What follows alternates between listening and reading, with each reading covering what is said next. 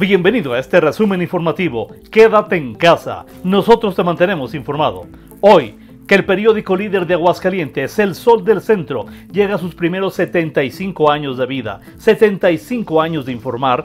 Esta es la información más importante que encontrarás en las ediciones impresa y digital de este sábado 25 de abril del 2020. Industriales de la masa y la tortilla se comprometieron ante la Oficina de Defensa del Consumidor, con sede en esta ciudad, a no incrementar el precio del kilogramo de este alimento más allá de los 16 pesos a que se ofrece en promedio en esta zona del país. Lo anterior, luego que la representación de esa dependencia con sede en el municipio capital alcanzó un acuerdo con la Cámara Nacional de la Industria de Producción de Masa y Tortilla, Delegación Aguascalientes, en donde se comprometieron a mantener el precio de esta dentro del promedio nacional y no incrementar los mismos lo anterior a fin de beneficiar y mostrar solidaridad con los consumidores de esta contingencia sanitaria. El gobernador Martín Orozco Sandoval anunció la puesta en marcha de la Guardia Sanitaria, un grupo de 50 profesionales de la salud adscritos al Instituto de Servicios de Salud del Estado de Aguascalientes, que estarán dedicados exclusivamente a la supervisión del cumplimiento de las medidas de higiene, prevención y sanitización de los espacios donde se desarrollan actividades comerciales, servicios y contacto social. Al respecto, el mandatario manifestó que el gobierno del Estado continuó afrontando de manera responsable la pandemia por el coronavirus en la entidad, por lo que esta nueva estrategia evitará la propagación de virus y se podrán cortar las cadenas de transmisión en transporte público, supermercados, sucursales bancarias, centros de abasto, entre otros lugares.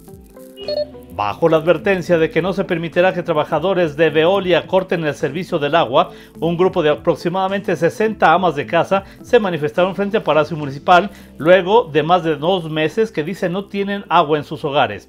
Son vecinos de más de 25 colones populares, entre ellas Insurgentes, Pilar Blanco, Palomino Dena, Cuarto Centenario, Lomas del Ajedrez, Villas de Nuestra Señora de la Asunción, Miradoras de las Culturas, entre otros, que nuevamente se manifestaron con el mismo reclamo, el de tener el vital líquido en sus llaves.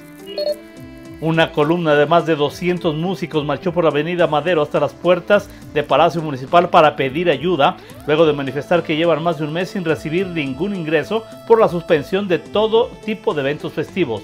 Al frente de esos trabajadores estaba Teófilo García, subsecretario para músicos de grupos marginados de la Federación de Trabajadores de Aguascalientes, quien comentó en entrevista que la petición a la alcaldesa Tere Jiménez es alimentación, despensas y entrega de recursos económicos.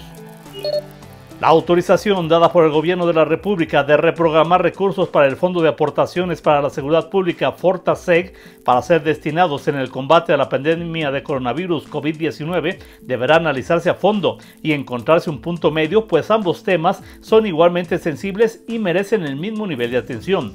Jaime Beltrán Martínez, secretario del Ayuntamiento de la capital, refiere que si bien la federación no ha notificado a los gobiernos de manera formal esta determinación, hay que tomar en cuenta que redireccionar este dinero será afectar de manera directa a los elementos, toda vez que estos recursos se destinan casi íntegramente al pago de sus salarios.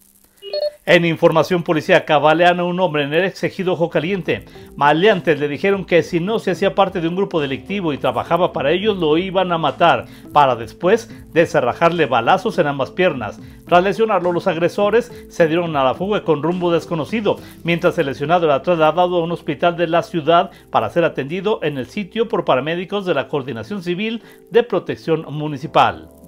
Y el detalle de esta información y mucha más lo encontrará en las ediciones impresa y digital del Sol del Centro de este sábado 25 de abril del 2020. Hoy, que este su diario cumple 75 años de vida, queremos darle las gracias por su amable lectura durante todo este tiempo. Lealtad que nos impulsa a redoblar el esfuerzo que todos los días hace todo el gran equipo de El Sol del Centro para mantenerle a usted bien informado. Y por supuesto, recuerde, quédate en casa. Nosotros te mantenemos informado.